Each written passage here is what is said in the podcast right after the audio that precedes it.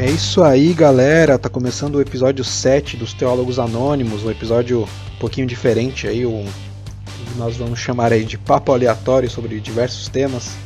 Um papo, uma conversa ainda mais descontraída do que as outras, bem sem roteiro mesmo. A gente conversou um pouco sobre fizemos uma crítica aí ao mercado teológico reformado, né, que tem crescido, que tem gerado aí bastante bastante movimentação. Uma crítica porque normalmente a gente só critica o mercado gospel, mas vamos falar sobre o mercado reformado aí, digamos assim. É, falamos um pouco sobre profecia do Antigo Testamento, o que, que seria ato profético e um, uma pincelada sobre imaginação profética. Falamos rapidamente aí sobre o socialismo capitalista chinês e, na verdade, aí só para chamar a atenção do título, será que existe calvinista esquerdista? Bom, foi uma acusação aí que fizeram ao Invisible College do reverendo presbiteriano Pedro Dutti. Então, se você quiser acompanhar e rir um pouco com a gente e refletir também um pouco, começa agora aí o sétimo episódio dos Teólogos Anônimos.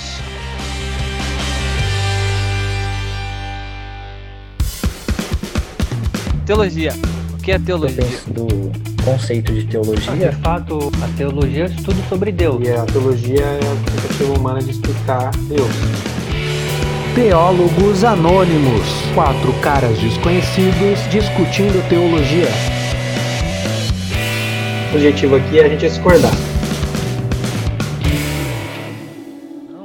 As editoras, é, tentando compensar, os caras metem o valor lá em cima. E, e não só disso, os caras começam a, a, a, no empreendedorismo de palco, né? Que tipo assim, mano, a gente não tá ganhando dinheiro só vendendo livro, a gente tem que fazer congresso, a gente tem que pôr os caras para falar, porque a gente ganha dinheiro com o congresso e a gente faz dos caras que são nossos mais famosos e automaticamente vendem mais. Então meio que é uma roda de marketing, né? Sim. E, que, e querendo ou não, essa etapa é, de você já estar nesse nível, já ter inúmeros seguidores, ser representante da, da, da editora, chegar neste patamar a ponto de snowbar aquele que não está ali ou que não se identifica com você, é, se, é, é, é muito é, zoado, né? É estar no grupo do Felipe Neto, tá ligado? Do tipo, Felipe Neto é isso, né, cara? E os caras hoje em dia parece não, que. Nunca ouvi o Felipe Neto. Os caras hoje em dia. É o cara tem 38 infantil. milhões de seguidores, velho. Nossa, o... mano, sério? É. O... Qual a população do Brasil, mano? 200 milhões. O dele é, é Caramba, o cara tem quase dois ele, Nossa, tem, ele, ele, tem o equivalente de São Paulo e Minas junto. Pra você ter uma ideia. Nossa, é... velho. E é um ele é mó legal. Não tem Brincadeira, nada. eu nem sei quem que é. não tem nada no canal dele, velho. Ele faz vídeo de brincadeira para criança aí, tipo, então, os vídeos, outros isso vídeos. Que, isso que eu ia falar, os vídeos do Felipe Neto, eles é, têm essa mesma característica que você falou, tá ligado? Então os caras comentam, né? comentam as coisas e debocham daquilo que eles não se identificam, entendeu? É. Por quê? Porque o cara já chegou num nível que ele não precisa ter argumento. É. Ele não precisa, ele já é o dono da razão, tá ligado? Então, assim, é, uma, é um bagulho muito louco, cara. É uma... Não, e o comércio tá tão grande assim que até clube do livro agora a gente paga, mano. Mas se o cara vende como mentoria, ia ser muito melhor, né, velho? Vale até a pena, né? Você tá investindo Não, é, fato. Né, você sabe que é uma mentoria, né? Agora, agora clube do livro é brincadeira. aí, mano, aí tá... Pô, mas esse negócio até que o Justin tá falando assim do, de livro, mano. Cara, aqui eu percebi que. Nossa, cara, é um roubo o livro no Brasil, mano. Cara, sabe, eu tava, eu tava vendo lá, tipo, tem uma lista de livros, né, que a Redeemer indica, né? Aí eu tava vendo aquilo lá da história da teologia, mano. Vou comprar. Cara, o livro tem 600 páginas. Sabe quanto é na Amazon aqui? 600? É. 5 dólares. Não. 10 dólares. 10 dólares. 20 dólares. Se você converter, fica caro. Mas, tipo assim, aqui, para um livro de 600 páginas, mano. Cara, qualquer livro no Brasil de 100 páginas é 40 conto, mano. É. Cara, é, é, é ridículo isso. Aí no Brasil, se você vai comprar um livro de 600 páginas de teologia, cara, você vai pagar no mínimo 150 reais. No mínimo mesmo. Mano, é, é, é um roubo, né, cara? É. Não, Não, e ainda eu- tem uns livros que são um trabalho, um trabalho que o pesquisador tem, né? Sei lá. Tipo, esses livros são essas gramáticas de grego ou os léxicos, os de hebraico lá que eu vi que é mó caro. Ainda tem o trabalho que o cara às vezes passou 20, 30 anos fazendo, sabe? Aí sim você Uhum. pensa, pô, tô traba- pagando trabalho. Mas tem livro que o cara sentou e escreveu, que Mas o, problema, tipo assim, não é. Não é porque assim, o cara. O, o- eu acho que é aí que tá a cultura. Porque, tipo assim, o cara pesquisa. Só que, tipo, eu acho que a maior alegria do pesquisador é, tipo, divulgar a informação que ele achou. Esse eu falando, você paga aqui. por quando- isso, né? Então, quando o cara, tipo assim, quando o cara barateia o livro aqui, por exemplo, ele dá maior acesso. Aí, cara, tipo assim, o cara não, tem acesso. O cara, o cara vai falar, ah, mano, o que, que eu vou comprar? Vou ah, preciso comprar esse livro, 200 conto. Cara, não vou comprar. Então você acaba limitando muito, cara. Isso aí é muito zoado. Não, é zoado mesmo. O... Aqui, o, o- no Brasil, mano, é embaçado que, tipo assim, tem alguns livros que o, o autor abre mão de, de lucro, abre mão dos direitos, tá ligado? E não sei como, velho, não sei como isso acontece no Brasil, a editora tem direito, velho.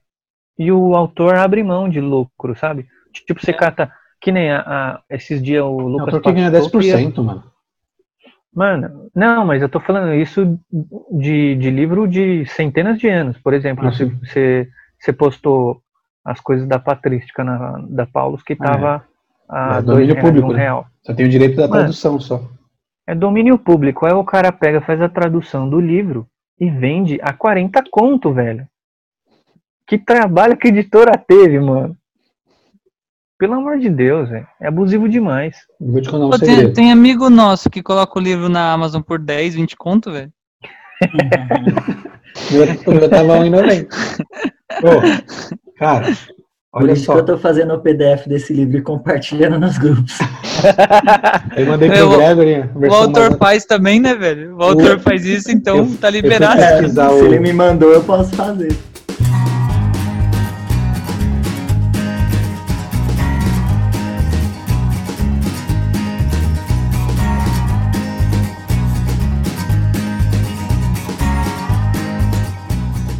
Quando eu fiz o gospel, eu, eu fiz por demanda. Tipo, eu não tenho nenhum livro. Então, quando a pessoa compra, eles imprimem e mandam. Por isso que é mais caro até. Pra eu comprar também, tipo, se eu for comprar um, eu pago o mesmo preço que qualquer um. Mas só que se você for comprar mil, cada um deles sai menos de nove reais. Eles fazem na imprensa da fé, que é ainda mais barato, que é o lugar onde mais faz livro pro evangelho. Eles só fazem a partir de mil. E livro igual o meu mano. sai tipo 5 pila. Aí os caras vão lá e vendem por 35, tá ligado? É Não. zoado, né, mano? É bem barato. Mesmo assim, é Lógico, tipo, mil, tem que por- valorizar, tem que pagar o, o cara, mas assim, é, é um mercado, né? Querendo ou não. E outra coisa que eu ia falar, fica girando em torno dos mesmos, né? Então, tudo, a partir do momento que o cara faz um livro bom e vira famoso, tudo, é o que o Gerson tá falando, tudo que o cara lança, as editoras querem, Ah, com certeza. entendeu? E Não, aí foi o um que eu exemplo- pensei, eu tô escrevendo agora e eu, eu desisti de fa- vou tentar fazer contato, Mano, tipo, mas eu conheço um que- cara que tem o, a- o conhecido na Box 95 lá, que lançou o livro Sim. dele, que é o Marco Pérez. Eu, eu falei, ah, mano, eu vou falar com ele, não vou ficar esperando o milagre cair do céu aqui pra ver se eu consigo vender livro. Não, um exemplo, um Vamos exemplo disso, cara, é o Tim Keller. Não que o Tim, o Tim Keller não é ruim, ele é ótimo. Eu ia falar. Só Sim. que, mano, o cara lança um livro por ano, velho. E tudo que ele lança vende milhões de É. cópias, mano. Você É, acha um que a editora forte. não pressiona o cara? Sim, Você acha que a lógico. editora não pede pro cara? Não faz Claro. contrato de, ó, você tem que lançar um por ano? Mano, é, é bizarro, velho. É bizarro. Não, Não- até, até o. Não a- desmerecendo o cara, porque o Tim Keller é ótimo. Os livros dele são ótimos. É, mais Sim. ou menos. Ô, louco. Brincadeira. Mas você, cara, mas você vê, por exemplo, é até, eu acho até zoado, tipo, uma foto que o cara coloca no perfil dele do Instagram de um livro, mano, vai, mano, vai vender milhões, que, tipo, ele de vira um horrores, monopólio, né? Vai virar um monopólio do mercado, porque nem pode ser horrível. Ele vai publicar lá no perfil dele, mano, nossa, um, um monte de gente vai comprar o livro. velho. Hoje em dia, Vai o rebanho. Esse negócio que a gente tá falando é uma coisa que a gente tem que fazer, né? A gente vive criticando o mercado gospel, mas tem um, um mercado reformado, digamos assim. Lógico, tem o Tem. mercado teológico geral, né? Você vê que a, Uhum. a Thomas Nelson agora tá, tá lançando um monte de livro do N.T. Wright, do C.S. Lewis, eles fizeram, refizeram a tradução e tal. Mas por quê? É uma fatia do mercado que os caras estão indo atrás. A editora do, Sim. Não, do Malafaia, é uma fatia Central do Gospel, que eles eles foram atrás de vários livros teológicos bons, que não é da Liga Teológica Pentecostal, pra vender, mano. A, a- Thomas Nelson é interessante que, tipo assim, eles vão atrás do que eles têm certeza que vende. É. Não tem nada da Thomas Nelson que não vai vender, cara. É. Nada. Os caras só catam autor que, mano, tipo assim, e isso é mercado mesmo, porque tem muito teólogo bom que não tem nome, a gente sabe disso, mas os caras catam aqueles nomes que eles sabem que vão vender. Tem muita coisa boa e tem muita coisa que não Um é. monte de coisa inglesa, ô, né, uma editora vendo que não legal, mano. aqui porque não é famoso, né? Alguém É editora Sinodal, velho. Já viu? Bem Já, legal. o do Bonhoeffer sai pela Sinodal. Só que, tipo, eles são bem, cara, é um preço justo. São luteranos. E os caras publicam uns negócios, tipo, mais pra trazer conteúdo bom mesmo, velho. Eu acho legal eles. Mas acho Não, que eles perderam meu- bastante coisa recentemente. Direito Não, de. o meu discipulado do Bonhoeffer é da Sinodal. O meu também. Tem esse aqui, ó, o Vida e Comunhão. É muito bom esse livro aqui. Eu acho que a Sinodal é luterana. Eu não tenho Tô certeza. lendo, tô lendo outro dele agora, tô lendo Ética. Aqui, ó. Que já li. Vou ler. Então, a gente estava falando de, de mercado. Mano, a CPAD, que é da Assembleia de Deus, ela só lança livro de maluco reformado, velho. Porque vende. É, né? Porque vende. Porque se eles lançarem material de teologia pentecostal, vai ficar parado. É, tem Tá na moda também. reformados agora. Ah, tá. Então, É que Falando? dizem, né? Eu comprei um livro um tempo atrás, nem ainda não comecei a ler. A Bíblia. Não. Cheia de história. Um tempo atrás, quando eu tinha uns 15 anos, heresia. Olha, é muito legal esse livro. Isso que o bom, é da hora, né? É tudo que ele lança é bom também. Tá embaladinho ainda. esse cara aí desceu a lenha no NT Wright aqui. Ah, é? Mas ele não é americano, o McGrath. Ele é inglês, não é? Mas o Não NT sei. Wright também, né? Mas você falou aqui, eu entendi que é tipo. aí- Ah, é, eu não sei se ele gravou o vídeo aqui. Mas ele, ele desceu a lenha, porque right significa certo, né, em inglês. Aí ele falou umas frases lá, aí desceu a lenha no cara e falou, esse senhor é o NT wrong, que é errado. Nossa, piadinha de tiozão. O Editor Wright não é muito, muito conservador, né? Cara, pra algumas coisas ele é. É engraçado, você lê o livro dele, ele acha, tipo assim, o culto pra ele tem que ser mó conservador, mano. Ele É é muito engraçado. É. Mas em algumas ideias ele não é muito, não.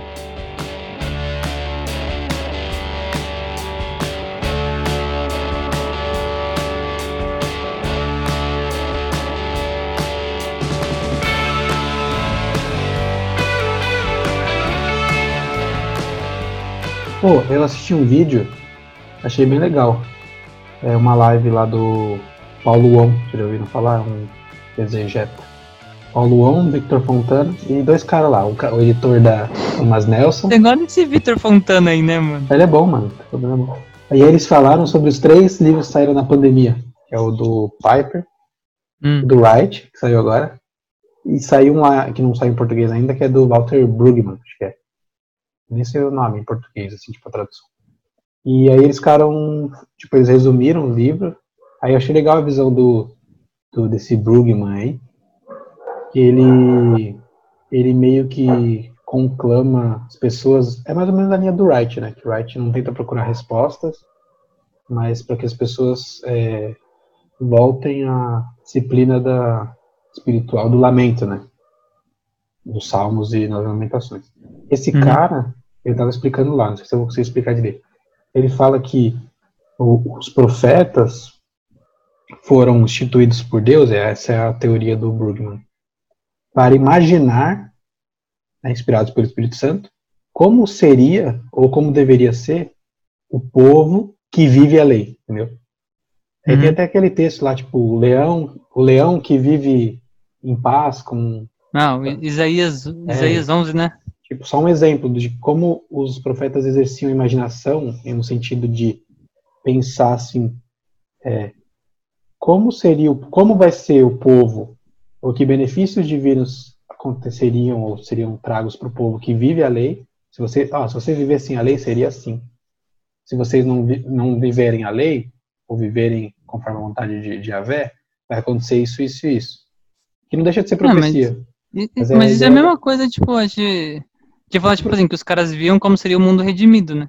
É, exatamente. É, tipo, é uma outra forma de falar, é. Mas é, profecia. Na verdade, isso é o significado de profecia de um jeito diferente. É, mas eu não, eu não concordo muito com essa visão ainda, não. Então, mas é, tem que pensar que é tudo isso que eu estou falando, é, ele não entende que não é que não é inspirado por Deus, entende? Uhum. Mas é porque o que, qual que ele, ele pega o pano de fundo? Bom, é, os seres humanos caíram e Deus é, então. escolhe um povo para começar para que esse povo viva a vontade de Deus. Acontece que Sim. Israel não viveu plenamente a vontade de Deus. Então, depois de um tempo, os profetas vêm e começam a falar sobre isso. Né? Como, que, como seria o povo que vive é, a vontade de Deus? Lógico que os profetas não se resumem a isso. Né? Tipo, não, sim, mas eu vejo, eu vejo essa manifestação profética é, não como uma imaginação é, do profeta, né, como se eles estivessem imaginando e externando como seria se eles vivessem a lei. Eu não vejo desse modo, não. Eu já entendo que é, também pelo pano de fundo, todos os profetas, nenhum deles foram, como a gente gosta de dizer em algumas igrejas pentecostais, nenhum deles foram iletrados, muito pelo contrário, todos eles eram eruditos e todos eles conheciam a lei. Então esta é, é predição do futuro que eles fazem guiadas pelo Espírito Santo, como diz o, o apóstolo Pedro, né, é, é, guiados pelo vento do Espírito, e a ilustração ali do Teopneustos é como se ele estivesse num barco, num barco à vela, e Deus soprasse o caminho, ou seja, vocês vão fazer o que eu quero, ou melhor, vocês vão pelo caminho que eu quero que vocês vão, e o exercício profético se dá nessa inspiração da releitura da lei. Então, quando o profeta profetiza, ele não está idealizando algo que poderia acontecer ou que deveria acontecer. Não, ele está falando, a lei diz que vocês precisam fazer isso. Isso está em Levíticos 27. Se vocês não fizerem, a lei prevê condenação. Se vocês fizerem, a lei prevê é, é, segurança e prosperidade. E, e, a partir, então assim, eu não vejo como uma imaginação. É que também não assisti o vídeo, né? Não, eu também. É... E o cara faz um resumo de um livro, né? Mas assim, o que eu tô dizendo não é. Algo, acho que entendi o que Não é algo dizer, a partir porque... do nada, né? É a partir da lei. É, não é dizer. tipo. Porque se não, você partir tipo assim, lei, claro. não é só a repreensão para o cara exercer a lei. Porque, por exemplo, se você pegar Isaías 11 lá, ele fala tipo de uma esperança futura mesmo, né? Uhum. E tipo, Isaías 11 é tipo, é, claramente assim, não é uma coisa que ele tá falando, ó, se vocês viverem a lei, vocês vão ver isso agora, né? Não. Então. Mas é isso que eu ia falar, então é, também não cabe muito assim, ele falar, ó, se você não viver a lei, você vai ver isso agora. Eu acho que ele está apontando para a esperança futura só, né? É, Falando, até para a questão do Messias mesmo, né? É, sim. É, é um reino é escatológico, que... né? Que vai ser perfeito, eterno, esse tipo de uh -huh. coisa. Por exemplo, é que outra o... coisa é se a gente pensar nos atos proféticos. Aí dá para, uh -huh. acho que, ilustrar um pouco esse negócio de imaginação. Pega Oséias, que casa com, com a prostituta para ilustrar algo. Aí tem, tem aquele profeta, hum. que eu esqueci o nome, que é o cara que cozinha na, no cocô, sabe? Esse tipo de coisa. Essas coisas Cozinha são... no cocô. É, tem um cara que fazia isso. esqueci qual que é, vou procurar aqui. É uma foi, foi Jeremias ou foi Ezequiel? Foi Jeremias, foi Ezequiel. Ezequiel, foi Ezequiel, né? Ele chama o povo, ou o próprio profeta, a olhar para uma ilustração, para um negócio que vai trazer outra coisa. Acho que até pro, é Jeremias, eu acho que, eu também não lembro agora, no exílio, ele manda o profeta sair com as coisas dele Pra, tipo assim, ó, tô ilustrando como é que vai ser, vai ser o exílio. Não vai ser agora, mas daqui a pouco vai, vai ter. Entendeu? Tipo, uhum. esse tipo de coisa instiga a imaginação.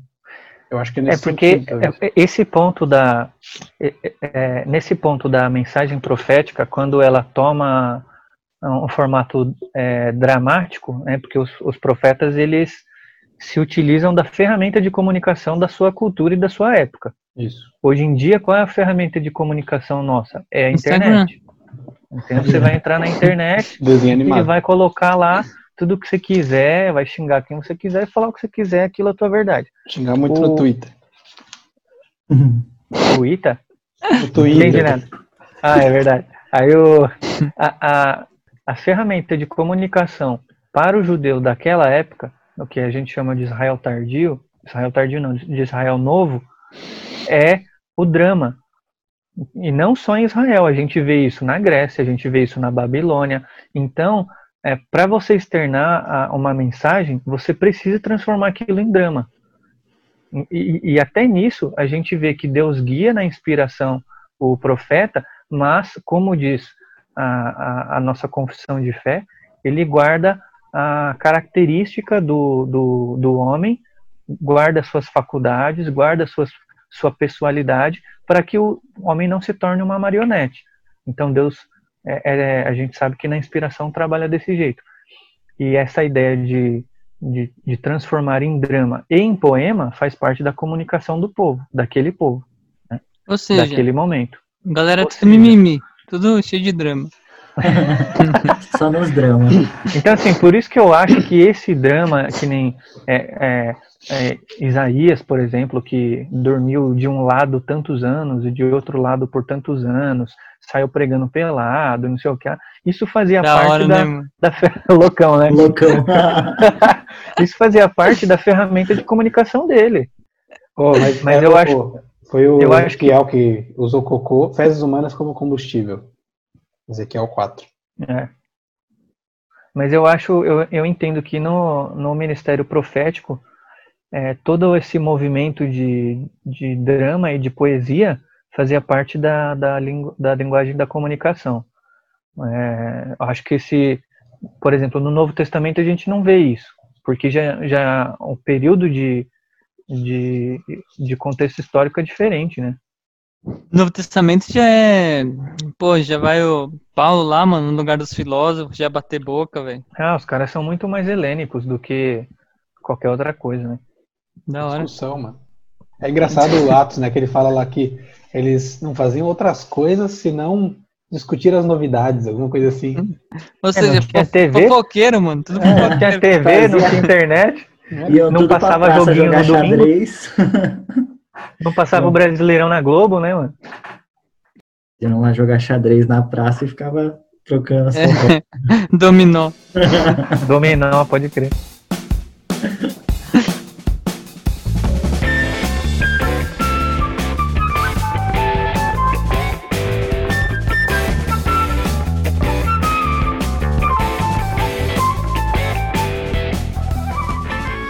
Esse negócio do ato profético, isso que eu tava falando é o ato profético, esse negócio de fazer coisas ilustrativas, né?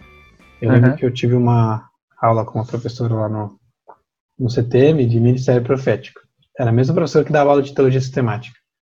E não era, tipo, todo mundo imaginava que ia ser uma parada assim, Uma bagunça. neopenteca, né? E não tinha nada a ver com isso, né?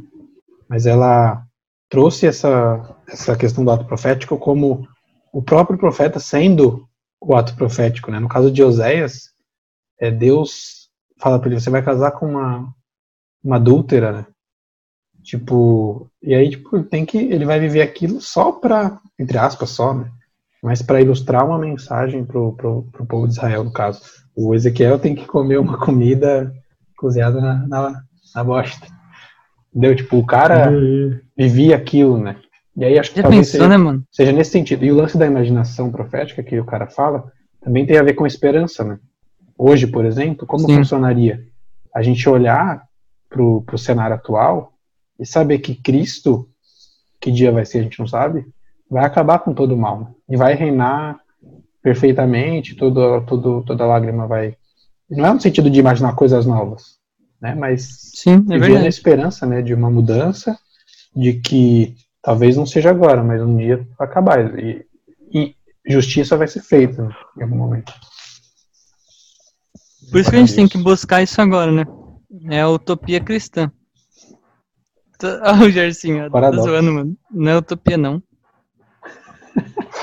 utopia é coisa de marxista. Não só, né? Utopia tem um monte aí, não só marxista. O progresso é uma utopia. O progresso é o que move tanto o socialismo como o capitalismo. Não, o socialismo não. Você não tem progresso no socialismo, não. Você é louco. Eles acham que tem. Cara, falando nisso, capitalismo e, e progresso e socialismo, tem uma série na Netflix que chama História Direto ao Ponto. Terceiro episódio sobre a China. Cara, assiste. Assim. Frenético, você fica assim, mano. Tipo, informação atrás de informação, você fala, não acredito. Da hora, Aí mano. os caras faz, eles falam que estão instituindo o socialismo com características chinesas. Qual que é o socialismo que a gente É o chinês? socialismo com uma empresa capitalista lá, né? Só que o, a- a- o É. governo é dono de todas. É o pior, é o pior, então, é a pior coisa. Porque é tipo, você tem o pior do socialismo- capitalismo dentro do pior do socialismo, que é tipo um, um Não, eles autoritarismo. têm, o- eles têm o, o melhor de dois mundos, no sentido de o melhor pro governo, né? Eles Mas controlam o todo socialismo mundo, sempre é capitalismo pro governo. O governo só que- sempre está enriquecendo. só que lá é o capitalismo mais... É que É porque no, lá é muito grande. É um dos países é mais que no, no capitalistas que tem socialismo, na verdade, você não, você não tem comércio, né? Por isso, tipo assim, que nunca teve progresso no socialismo. Porque você pensar bem, uma das coisas que move o progresso é, tipo, disputa, né? Então, por exemplo, por que, que a Nike se esforça em fazer um tênis top? Porque a Adidas está na bota. É, Hipster. porque se, ele- se ele não fizer, a Adidas vai tomar o mercado. Então, no socialismo, como tudo produz é o governo, e tipo, você não tem disputa, cara, você, você nunca teve, tipo assim, um produto melhor do que o outro. E a China se torna capitalista porque ela compete com o resto do mundo. Isso. Não, e ela tem empresa, né? Então ela vai, vai várias no mundo empresas lá. inteiro, né? É. Ela tá botando dinheiro em todo lugar. No Brasil. Não, ela grana, recebe, todo ela, mundo re- agora. ela recebe empresa também. Teve um, um cara na, na Motorola no Brasil, velho, que ele Vale fez o MBA. esse episódio aí. Vou assistir. Ele fez o MBA, o MBA dele e ele tinha que fazer uma viagem pra China, né? NBA de basquete? Não, M- MBA. Pois é. Aí, tipo, ele teve que fazer uma viagem pra China lá, pra estudar e tal. Aí ele falou, mano, que. que, a- que o governo lá, ele dá um terreno pra empresa, mano. Então, tipo assim, se você for investir lá, você fala, cara, eu tenho dinheiro, eu sou empresário, vou investir na China. O governo te dá a fábrica, te dá tudo. E ele fala, ó, só que você vai ter que pagar tanto de imposto e você vai ter que criar, tipo, escola aqui, vai ter que dividir sua tecnologia, vai ter que abrir o que você cria pro, pro governo. O cara falou, beleza. Aí o governo dá tudo pra ele, ele fabrica lá, gera emprego, gera um monte de coisa. O governo pega todo o know-how do, do cara, copia tudo. E tipo assim, cara, o chinês passando fome, porque não, não tem regra, regra trabalhista nenhuma. Porque o governo quer isso mesmo, né? Coloca o cara lá pra trabalhar é mão de obra barata, velho. Então o cara falou, falou, mano, tipo assim, o cara que, que é empresário e vai pra China trabalhar, se dá bem. Agora, o cara que nasceu lá, esquece, cara. Sofre pra caramba na mão do governo, velho. É tenso, mano. Só que ele falou, né? Ele falou, ó, comprei um terno lá, mano. Ficou pronto no mesmo dia, velho. Paguei 100 conto. Falei, você é louco, vem até com sangue, né, mano? De um chinês aí. Tem... mano, como que o cara faz um terno no mesmo dia, velho?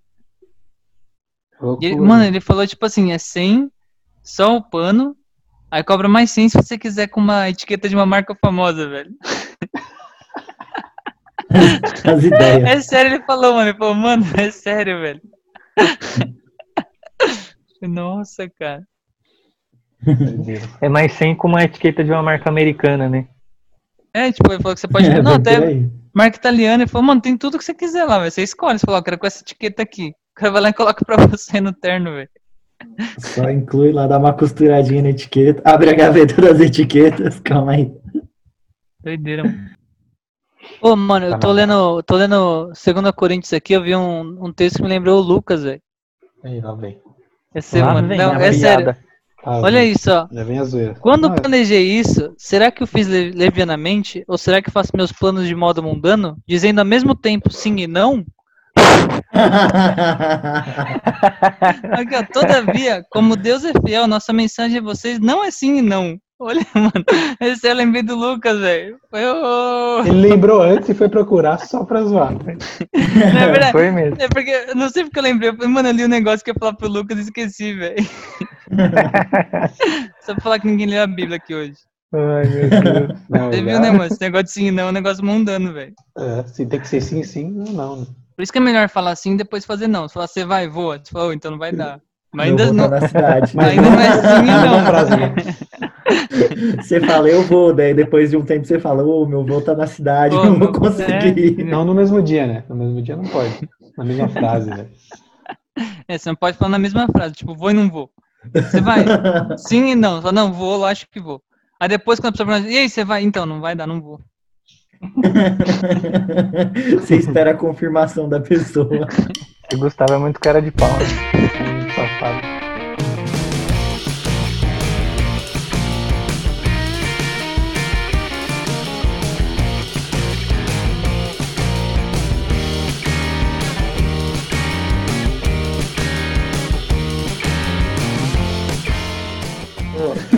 Esse negócio de contradição, eu tava vendo o vídeo do Jonas Madureira, achei bem legal que, que normalmente os caras falam assim que é contradição, né? O Deus, um Deus ser bom, amoroso e existir mal no mundo. Né? Mas, tipo, essa palavra contradição não se encaixa de forma nenhuma aqui. Tipo, não tem. Logicamente não é uma contradição, porque logicamente uma contradição é só quando você fala assim, tipo, é, eu estou aqui e eu não estou. Ou essa mesa é de madeira e essa mesa não é de madeira. Isso é uma contradição. Tipo, Hum. não tem nenhuma contradição lógica em dizer que Deus é bom, que existe o mal no mundo. Pode existir um problema racional, tipo, para nossa mente, mas não é um problema de né? lógica, né? Bem, na verdade é um problema lógico, mas não um problema de contradição propriamente dito. Entendi Muito o que bom. Por isso que o Plantinga fala naquele livrinho lá que Deus tem alguma boa razão, eu não sei qual que é, mas Deus tem uma boa razão para ainda não terminar com o mal no mundo, e não tem como saber. Ninguém vai saber isso. Tipo, essa é a resposta. Não, agora eu tô fazendo o cursinho do, do Pedro Dutti de Sociologia. Olhando Ah, pra Da fora. Ele fez um curso de cosmovisão gratuito e agora ele liberou umas aulas sobre sociologia, tipo, diálogos, entre aspas, né? Legal. E, mano, falando nisso, eu vou até ler pra vocês. É até o texto que eu mandei pro Gustavo. Como Eu que falei que ia ler daqui a Ele pouco e não leu. li. É. Não, eu não leu, não. Ele, ele não leu.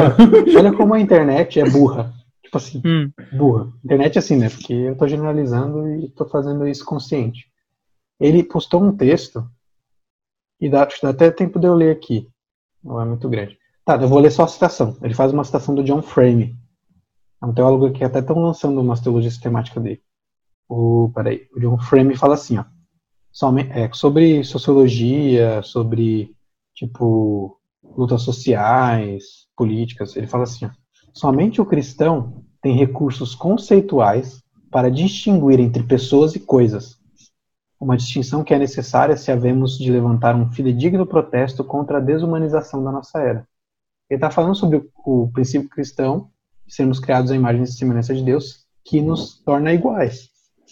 Então, Uhum. isso nos o- torna o cristão. Eu até falei sobre isso quando eu postei o negócio do Martin Luther King, né? O Martin Luther King mostra que o melhor princípio para lutar por igualdade é, o, é a fé cristã, por causa do, do- do- de como fomos criados, né? É o melhor princípio também para você lutar por para a preservação do meio ambiente também, não como divinizando a terra, por exemplo, entendeu? E aí, olha só o que as pessoas entenderam. Dois tweets sobre essa posição dele, que é a minha posição também. Alguém aqui, ó. Isso aqui é de um absurdo que eu nem consigo expressar. Colonialismo em seu estado bruto. Ué, Aí, aí embaixo. Não, todo mundo acha seu pensamento melhor, mas o cristão não pode achar. Olha aqui, ó, aí é o outro. A pergunta: por que, por que existem linhas teológicas que são base para a supremacia branca? Por conta de citações como essa daqui. mano. Falou que essa citação é sobre supremacia branca. Porque cristianismo é supremacia branca, né? Não é um, um negócio que, que, que surgiu na Palestina, que Agostinho é africano, né? Tipo, a gente não excluindo os erros do cristianismo, é isso, mas tipo, o que, isso tem a ver com supremacia branca? Aí o outro mandaram uma caixinha Então, pra escola isso daí dele. é preconceito, tá vendo? A galera Cara, tem preconceitos também. Tem muito preconceito. Cara, na real, pra mim, vocês são esquerdistas disfarçados de crente. Desculpa, mas é o que eu acho. Nossa. ué, nada a ver. E o Pedro Dutti é, é reverendo presbiteriano, velho. Ele ensina Mano, tem uma a- galera a- que não entende o que lê. Não sei. Ele ensina calvinismo, o, o, a filosofia calvinista, tipo, de cosmovisão lá, o Abraham Kuyper, o Doiverd, o, depois o veio o Schaefer, o Huckmacher. Cara, tipo, é puro calvinismo. Ele vive falando da, da Universidade Livre de, da Holanda, que é, tipo, tem bases calvinistas. Surreal, assim, tipo, Esse negócio de universidade cristã é, é muito calvinista, né? Eu lembro lá no, no Mackenzie que o professor de ética falou isso, de universidade cristã. Isso é importante pra caramba, cara. Eu li um artigo esses dias sobre universidade cristã aqui, cara, que, tipo, nos Estados Unidos, acho que durante um tempo, isso aí foi o que segurou a moral do país, cara. É mó, mó da hora. Depois eu mando pra vocês. É aquele cara que eu tava vendo os vídeos de teologia, depois eu descobri ele é cristão. Pô, o vídeo de filosofia, aquele curso de filosofia, eu não sabia. O cara é cristão, mano. Ele escreveu sobre filosofia, filosofia cristã. E ele tem um livro sobre, falando sobre universidade cristã. A é importância dele, de. mano? Esqueci já. Ah, mas quando o cara fala que é teólogo e gosta de filosofia, é muito estranho. Essas coisas aí. é de se- se Então, eu acho estranho também. Mas esse daí deu certo. É muito difícil. Mas tem uns que Deus, tem uns que Deus salva. Tem uns que se perdem. Não sei pra Tem- que, que tem tenho outros- am- Tem uns que que que eu tenho Deus, que, amigo, Deus, né, que Deus deixa, velho, no, no prazer deles mesmo. Mas tem outros que Deus salva, velho.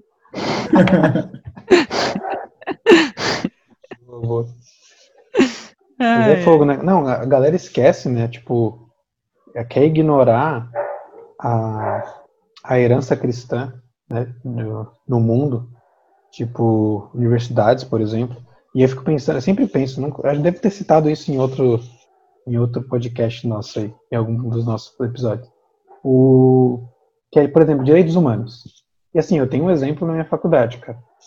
Hum. Eu- o professor deu aula de John Locke sobre direitos naturais. Os direitos naturais é a base, praticamente, dos direitos humanos. Liberdade, direito à vida, propriedade, mais ou menos isso. E daí, e eu, tipo, eu meio que tinha noção e eu dei uma pesquisada e assim, o John Locke, o primeiro tratado do governo, ele fala que ele fala sobre a imagem e semelhança de Deus, tipo, sobre a racionalidade humana ter vindo da imagem e semelhança de Deus. A base do pensamento do cara para direitos naturais não é do nada, tipo, ah, é, nós somos parecidos. Não, é, tem a base na doutrina bíblica da imagem e semelhança de Deus. Né? Somos sermos criados de forma igual, né, por Deus, e sermos imagem e semelhança de Deus. Fui conversar com o professor, falei, ó, professor, mas não tem isso. Ah, tem, tem gente que diz que tem, mas eu não falo muito na, na aula, porque pode, tipo assim, que se pode ofender, né, não falam de religião. Falei, mano, eu nem, nem discuti muito, mas olha, era um problema de hermenêutica, porque isso define o entendimento do texto que você está expondo. Você, você tira Sim, é toda a base. Eu, não tem nada a ver com religião. É o pressuposto, né, cara? Tipo, como, como você elimina o pressuposto do cara? Não, Tipo, que- aí ele mostrou um trechinho que tá no livro o texto dele, legal. Mas assim, de uma forma muito sutil, né? sendo que são dois tratados do governo. O segundo fala dos direitos naturais. O primeiro é o que tem a base. Sim, tipo, eu posso até estar aumentando um pouco assim a, a influência cristã, mas não mencionar isso numa aula bem, bem esquisito. E era sobre ética, tipo, a ética dos direitos naturais, que virou direitos humanos, é cristã, velho.